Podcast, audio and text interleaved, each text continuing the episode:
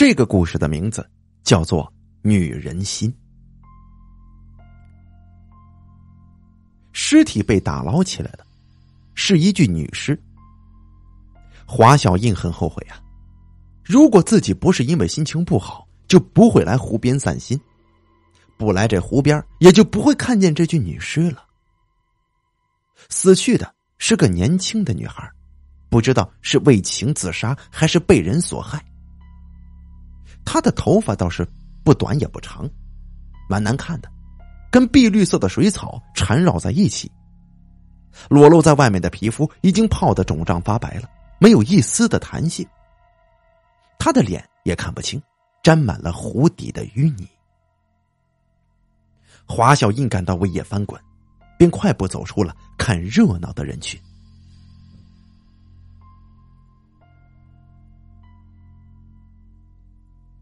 华小印是个美容美发师，长得白白净净的。找他做头发的人有很多，当然，这里面又以女孩子居多。他的前女友就是他的一位熟客，不过两个人交往之后，却因为性格不太合适，上过几次床之后，便选择了分手。分手那天正是华小印看到湖里那具女尸的日子。不知道为什么，自从见到那具女尸之后。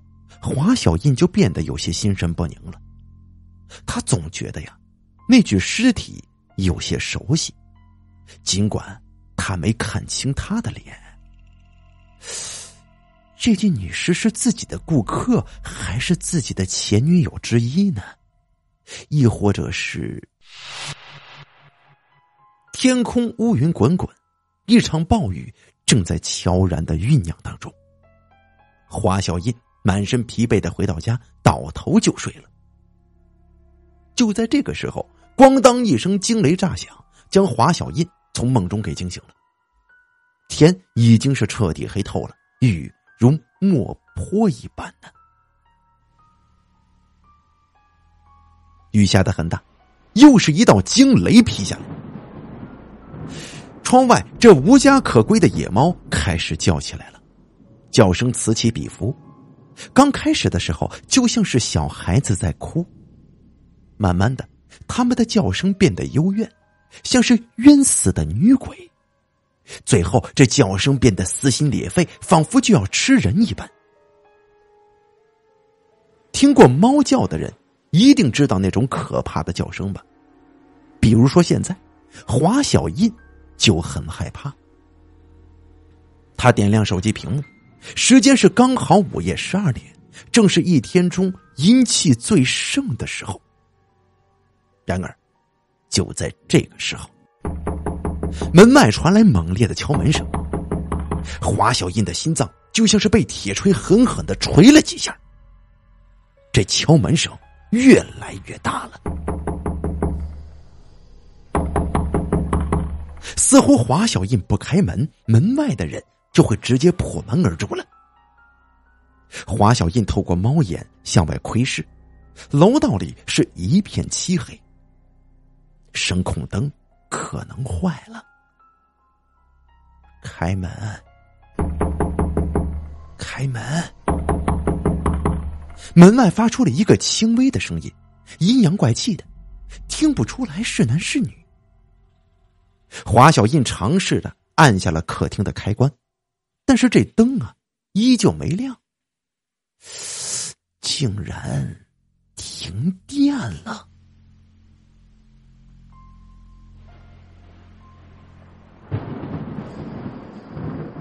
大雨吞噬了整座城市的光明，门外的敲门声仍然继续响着，就像是有一种魔力驱使华小印将门给打开。是的，门开了。借着手机微弱的光，华小印看见门口立着一个人。他全身被厚厚的雨衣包裹的严严实实的，看不出是男是女。请请问你是？你是华小印吗？雨衣里这个人说话嗡声嗡气的，听得华小印是汗毛炸起呀！是是是是我。你你有什么事吗？我来找你，帮我理发的。理理发，现在不合适吧？不过，对方不说话了，整个世界一下子又陷入了死寂当中。咣当一声，又是一道闪电划了下来。华小印想看清他的脸，可惜没能得逞。他的脸藏得太深了，只露出一对猩红的眼珠子。呃，好吧，请请进。华小印选择了妥协。华小印将他带到洗手间的镜子前，并且找来高脚凳，让他坐下。华小印摸出一个手电筒，正准备打开呢，却被他给一把摁住了。他的手很冰，没有一丝的温度。别开灯，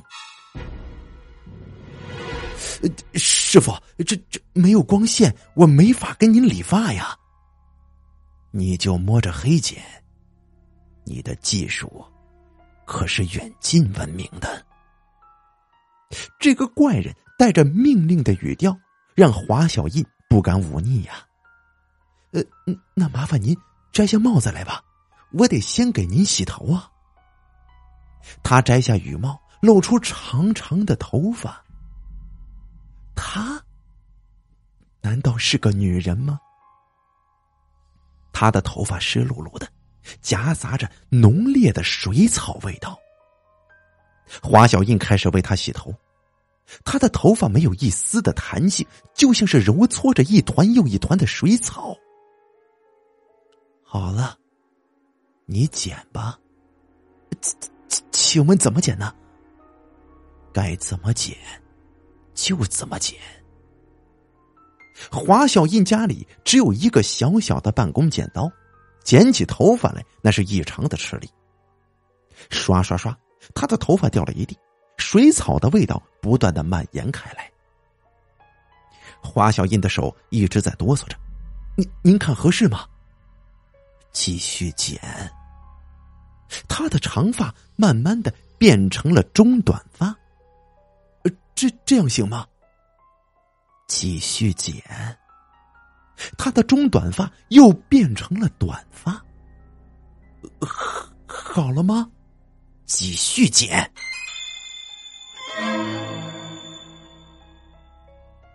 华小燕的手抖得更厉害了，因为没有理发器，华小印把他的头发剪得东一块西一块的，犹如秋天枯萎的野草一般难看。你、你、您还要剪吗？继续剪。这、这再剪的话，就只剩下头皮了。那就把这头皮也给剪了。咣当一声。又一道闪电劈下来，似乎要把世界毁灭。华小印总算是看清了他的脸，他的脸异常的黑，只看见一双猩红的眼睛，但裸露的其他肌肤则是显得异常白皙，就像是在水里浸泡了很长的时间。华小印。你知道我是谁吗？我们素未谋面呐！不，你见过我的，就在今天下午。你说什么？华小印的头皮一下子就炸开了，他想到了湖里捞起的那具女尸。她的头发不短不长，很难看，跟碧绿色的水草缠绕在一起。裸露在外面的皮肤已经泡得肿胀发白，没有一丝的弹性。你，你是那个淹死的女鬼吗？他突然大叫起来了。是的，他的笑声令人毛骨悚然呐。华小音要发疯了，他腿脚发出瘫软在地。我们无冤无仇的，你你可别害我呀！我告诉你个秘密。华小印急忙往墙角缩，手里死死的抓着那把剪刀。你，你过来呀！你过来，我告诉你。华小印抖如筛糠，他几乎快吓哭了。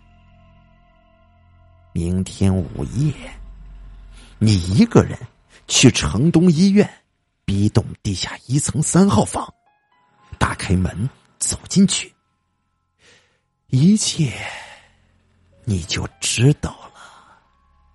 他把脸凑了过来，在微弱的夜光之下，华小印赫然发现，他的脸上沾满了厚厚的淤泥。你要是不去的话。我每天夜里都会来找你。我知道你叫华小印，我知道你是个理发师，我知道你住在哪里。他站起身，走向了大门。华小印，记住我说的话。话音未落，他又开始笑了起来。砰的一声，大门被关上了。这个不人不鬼、不知道是什么东西的东西，总算是离开了。但是他那尖声尖气的笑声跟刺鼻的水草味道，却依旧残留在空气之中，怎么也挥散不去呀。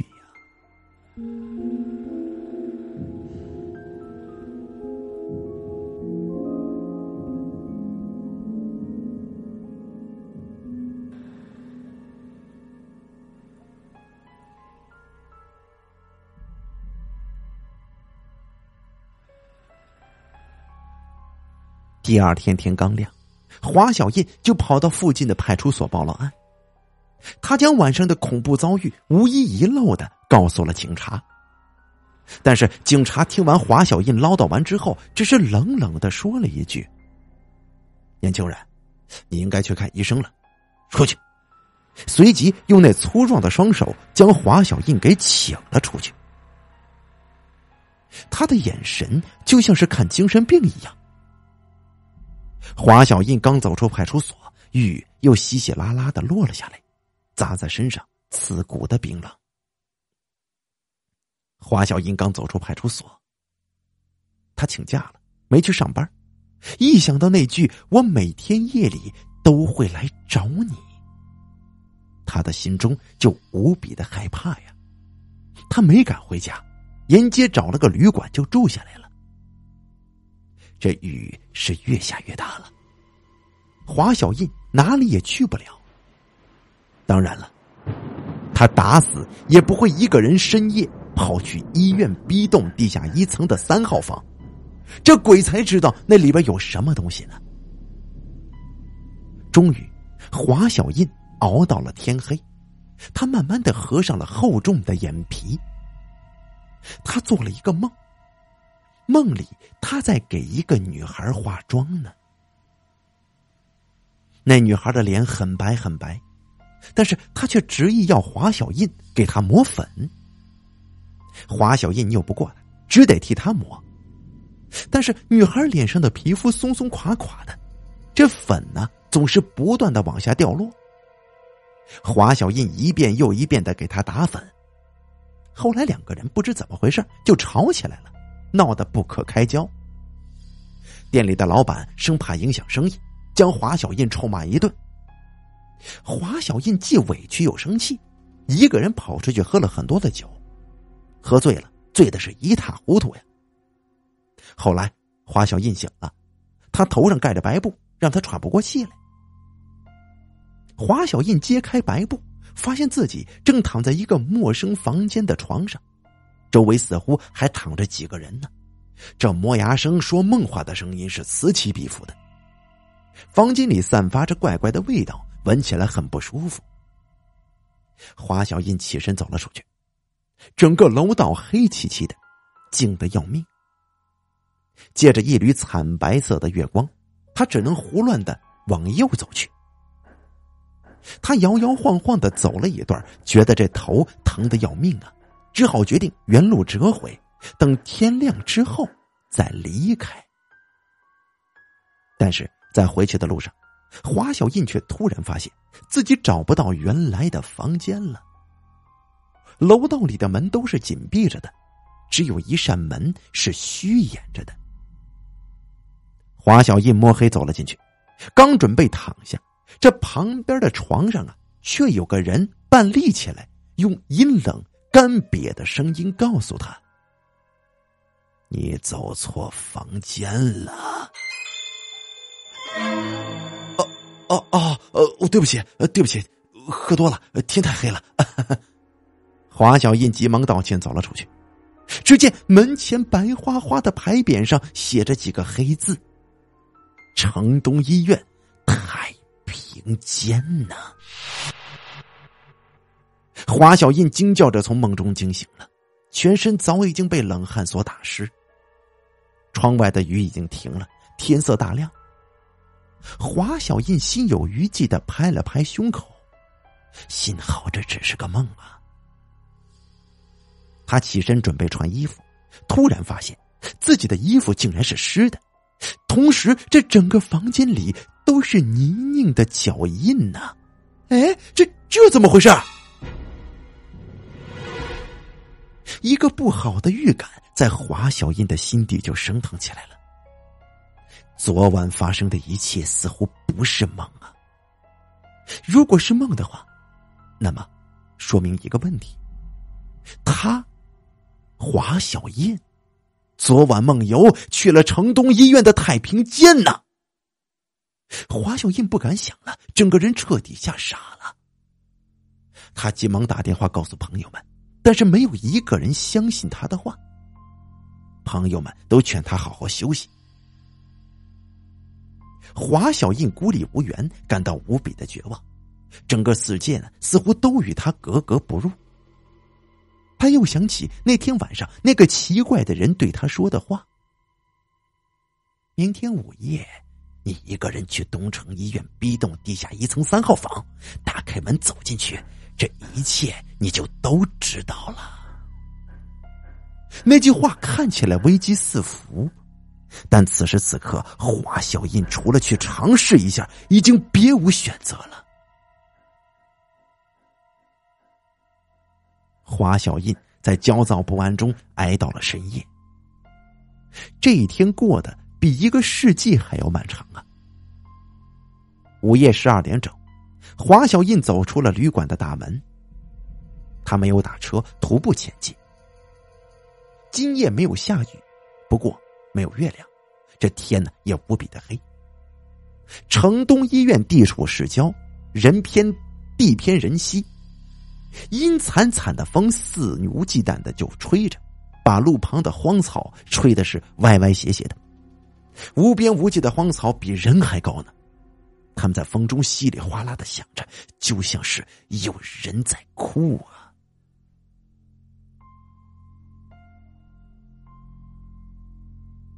他独自走在荒凉的夜路上，心里很害怕。以往他走路都是抬头挺胸、大步流星的，但这一次不知怎么搞的，或许是想到自己一个人将要走去阴惨惨的太平间吧。他的双脚变得极不灵便，走起路来直撅撅的，这笔直的路被他走的是东倒西歪。终于，华小印费了很大的劲，总算是走到了城东医院。天更黑了。风更大了。城东医院孤零零的立在黑暗的边缘，像是个无助的孩子。华小印走了进去，一股来自福尔马林的味道就扑鼻而来，很难闻。医院的灯不知出了什么问题，忽明忽暗，这灯丝滋滋啦啦的响个不停。华小印绕过了值班室打哈欠的那个护士。他悄悄的走下了 B 栋地下一层，正如同梦游所预见的那样，整个地下一楼的楼道黑漆漆的，静的要命啊！华小印隐约听到了一丝细微的声响，似乎有什么东西正在暗处撕着，似乎又有什么东西正在被吞噬着。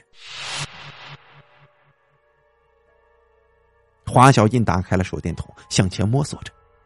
他好不容易找到了城东医院太平间零三房门口挂着白花花的牌匾，上面写着黑气森森的字，很是丧气。这门没有关严，裂开了一条缝。此时的华小印已经处在了崩溃的边缘。如果这个时候，身旁突然窜出一只老鼠来，指不定都会把他给吓疯了。深呼吸一口气，平缓了一下狂跳不已的心脏，华小印推开了太平间的门。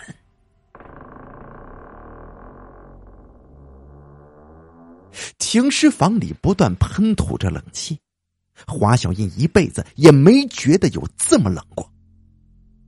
他用手电在停尸房里扫来扫去，这偌大的房间总共只摆放了四张钢架床，依次排开的，每张床上都盖着长长的白布，这白布下面胀鼓鼓的。华小英感觉自己的。华小英感觉自己离秘密越来越近了，他的内心狂跳不已呀！他颤抖着双手，缓缓的掀开了第一张床的白布。这白布下面是一具男尸，他约莫四十来岁，全身僵直，很像个冰棍儿。他的脸上长满了暗红色的尸斑，嘴巴没闭严实。一条发青的舌头露在外面，一直垂到下巴。出人意料的，华小印没有尖叫，也没有逃跑，而是很平静的将白布就给重新盖好了。接着，他缓缓掀开了第二张床单，还是一具男尸。他的脸没有皮，不知道被谁给活活剥下来了。他的眼睛也被挖了，眼眶里塞满了棉花。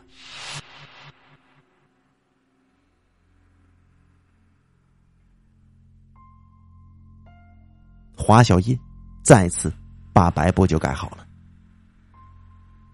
华小印，你总算是来了。一个嗡声嗡气的声音在不远处就响起来了。华小印眼中发出异样的光，快步走向了第三张床。此时的他，仿佛被一种莫名其妙的力量给支配着，精神也已经失常了。他猛地就掀开了第三张床单，那是一具女尸。她的脸色异常苍白，松垮垮的，上面涂满了厚厚的粉饼。这正是他梦游时化妆的那具女尸啊！华小印的脑中涌出一个疯狂的想法：只要将眼前这具女尸大卸八块，他就能够走出这几天的恐怖阴霾。他举起了防身用的小刀，用力的刺向了那具女尸。可是啊！就在刀子即将落下的一瞬间，另一把刀从他的身后就悄然窜了出来，轻而易举的就贯穿了他的喉咙。鲜红的血喷涌而出，在冰冷的太平间开出一朵朵妖艳的花来。永别了，花小叶。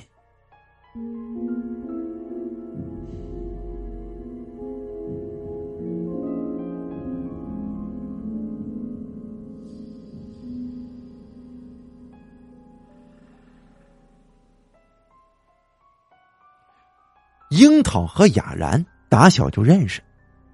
樱桃是个单纯的女孩，留着一头黑黑的长发，内向羞涩，动不动就会脸红；而雅然呢，则是相反。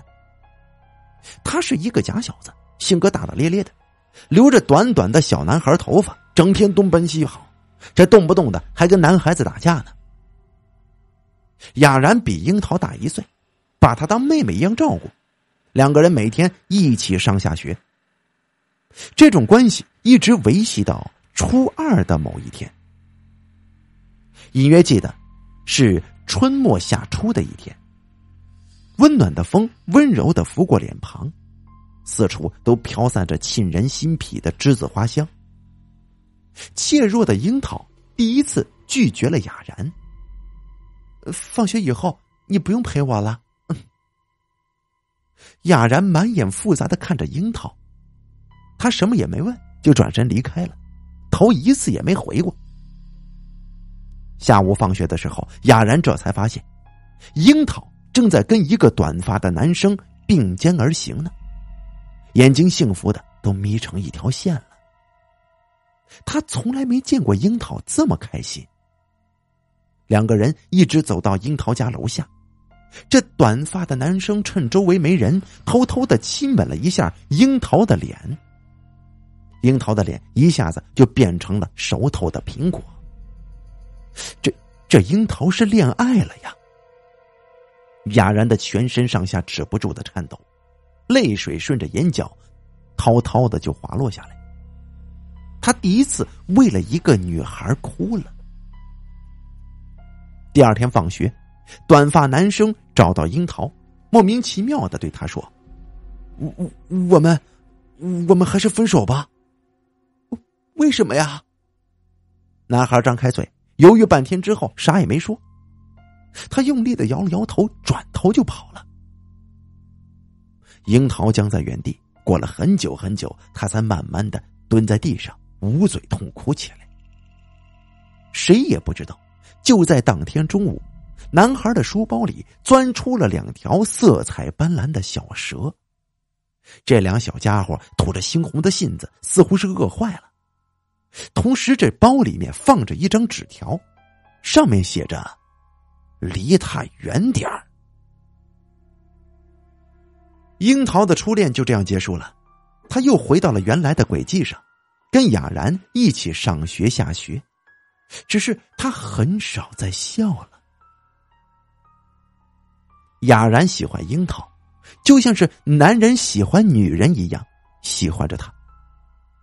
但樱桃始终不能接受这种同性的爱情，他只是把雅然当成姐姐看待。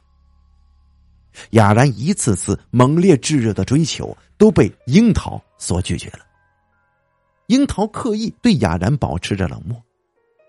终于有一天，雅然不再烦他，从他的世界里就消失了。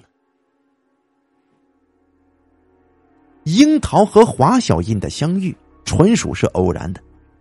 那天风和日丽，樱桃同大学室友一起去理发，为他服务的正是这个华小印了。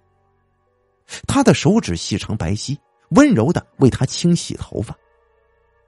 华小印的手艺非常好，替樱桃做了一个精美的造型，与樱桃的身材、脸蛋十分的相配。当樱桃走出美发店的时候，心情就如同阳光一样明媚。清风徐徐，路边的栀子花飘来阵阵的清香，像极了当年初恋的味道。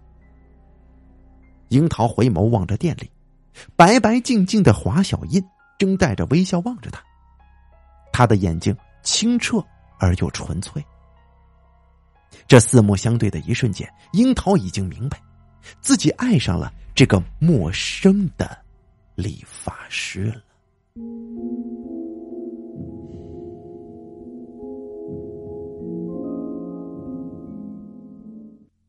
樱桃怀揣着美好的憧憬，再次走进了理发店。他点了华小印。不过，他发现今天华小印的心情似乎不太好，始终阴沉着一张脸。这次理发的过程很不愉快，华小印一直紧闭着嘴，没跟樱桃说过一句话。中途，华小印接了一次电话，他同电话那头的人吵得很凶。樱桃好像听到了这么一句：“你别忘了，我可是你男朋友。”华小印挂断电话，脸色铁青，他举起剪刀，狠狠的在樱桃的头上发泄道。直到樱桃喊了一声“好了”，华小印这才停下了手中锋利的剪刀。不得不说，这次华小印的手艺大失水准，他替樱桃做的头发简直与其脸蛋身材极其不相称，不长不短，很是难看。樱桃红着眼圈。出了理发店，他的心仿佛被人用刀子划过，很痛，很痛。樱桃的性格腼腆内向，但是这并不代表他没有敌人。同系的 K 就是其中一个，因为他大一入学的时候一个小摩擦，他足足恨了樱桃几年时间呢。女人就是这样，善解人意的是女人，有仇必报的也是女人。当樱桃顶着丑陋的发型出现在 K 的视野里的时候，他知道自己报复樱桃的时候来了。K 趁樱桃没注意，利用手机将他剪发后的模样偷偷的拍摄下来，并且在自己的朋友圈里边疯狂的传播。很快的。樱桃就发现有人在他身后冷嘲热讽，甚至有人说他是没人要的丑八怪。这可怜的樱桃带着一脸的泪痕逃离了学校。樱桃想起了雅然，他给雅然打电话，可惜他关机了。他偷偷跑去理发店看华小印，却发现他跟另一个女人牵着手呢。樱桃感到万念俱灰呀，他不知不觉的就来到了僻静的湖边。雅然并没有离开樱桃，他留起了长发，将自己藏到了暗处，以另一种形式存在于樱桃的世界。他一路跟踪着樱桃到了湖边，可是当他看到樱桃跳入湖里的一瞬间，他才意识到事情的严重性的。樱桃不会游泳，挣扎了片刻之后，他慢慢的就沉了下去。当雅然赶到湖边的时候，这宽广的湖面早已经没有了樱桃的身影。毫不犹豫的，雅然跳进了湖中寻找樱桃。他沿着湖边的水域仔细的寻觅着，可怎么也找不到。樱桃可能飘到了远方。雅然深吸了几口气，奋力滑向了湖心。他在水底睁着眼睛找啊找的，却只是看到了碧绿的水草。他的眼睛被湖水浸得通红，他的嘴唇被泡得发紫，他的脸色沾满了湖底的淤泥。雅然感到了绝望，声嘶力竭的向岸上的人求救着。过了很久，一辆救护车才慢条斯理的开到了湖边。又过了一个多小时，救生艇才把樱桃给打捞上来。他早已经断气了，他的头发跟碧绿的水草缠绕在一起，裸露在外面的皮肤已经泡得肿胀发白了，没有一丝的弹性。他的脸看不清，沾满了湖底的淤泥。哑然失声痛哭了。樱桃的尸体拖到湖边，抬进了救护车。岸上看热闹的人也越来越多了。这其中正好有华小英的身影。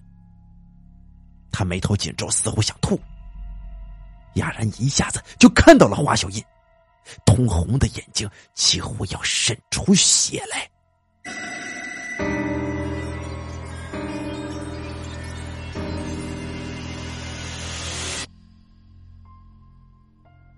雅然知道樱桃喜欢华小印，也知道樱桃难看的发型是华小印剪出来的。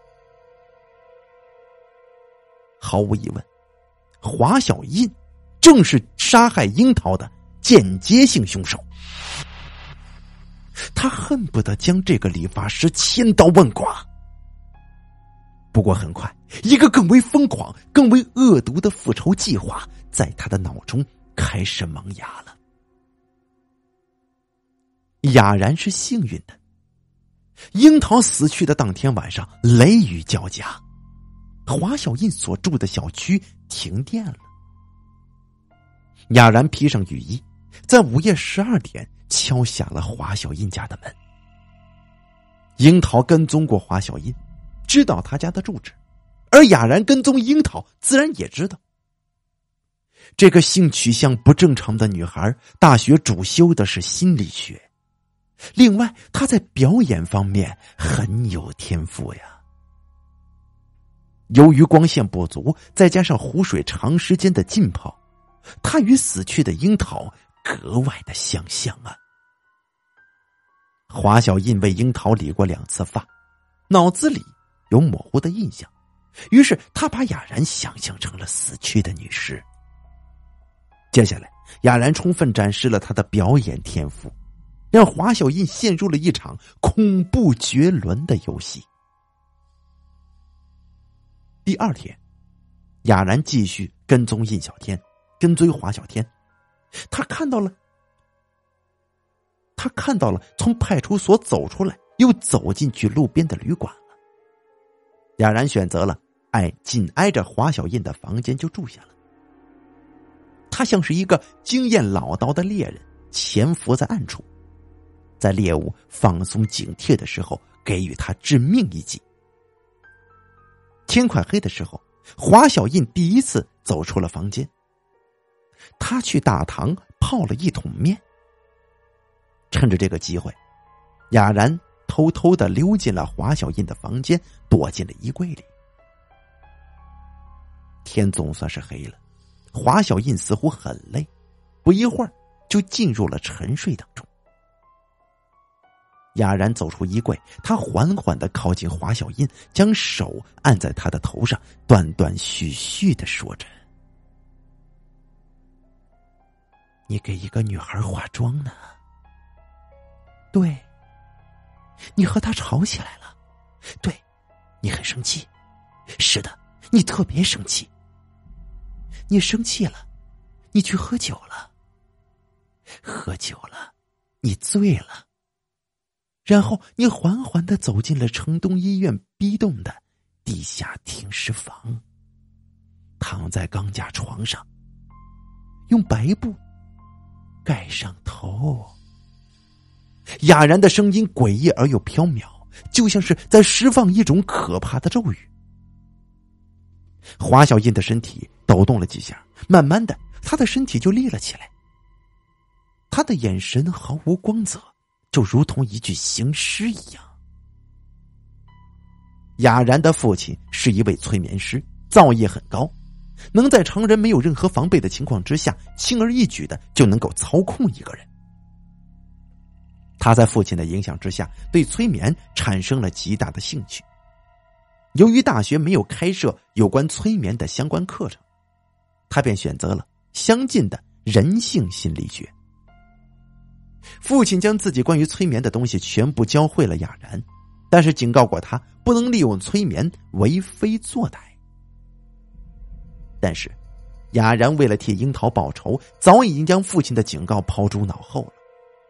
他将罪恶的手伸向了华小印，于是华小印在雅然的操控之下梦游了，慢慢的就走向了城东医院。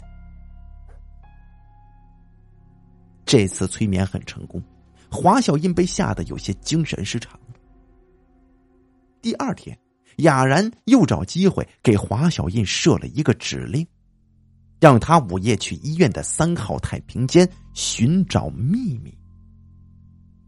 当时的华小印虽然不是梦游，但是已经处于一种半清醒半迷糊的状态之中。雅然在赶到，雅然赶在华小印到达之前躲进了停尸房，躺在最内侧的床上装起了死人。接下来的一切就完全在雅然的掌控之中了。他在华小印没有防备的时候，他从床上爬起来，用刀就刺穿了他的喉咙。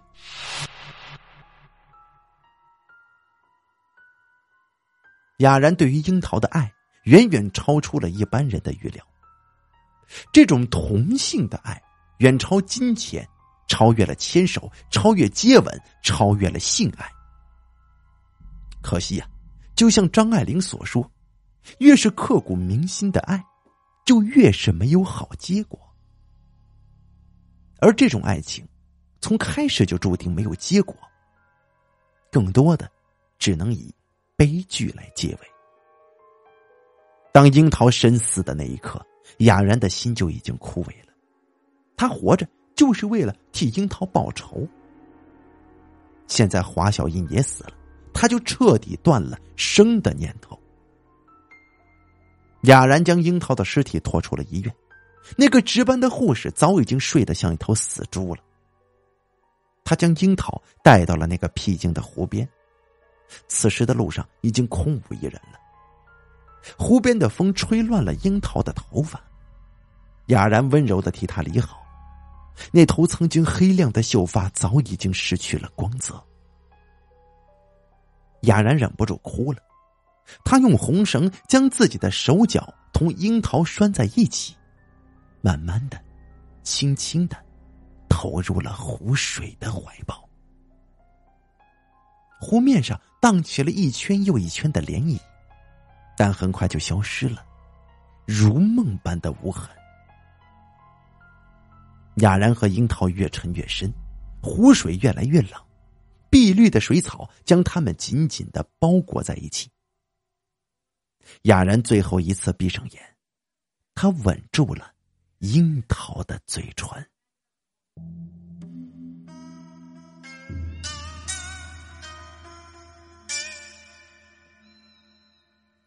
好了，女人心的故事演播完毕，感谢您的收听。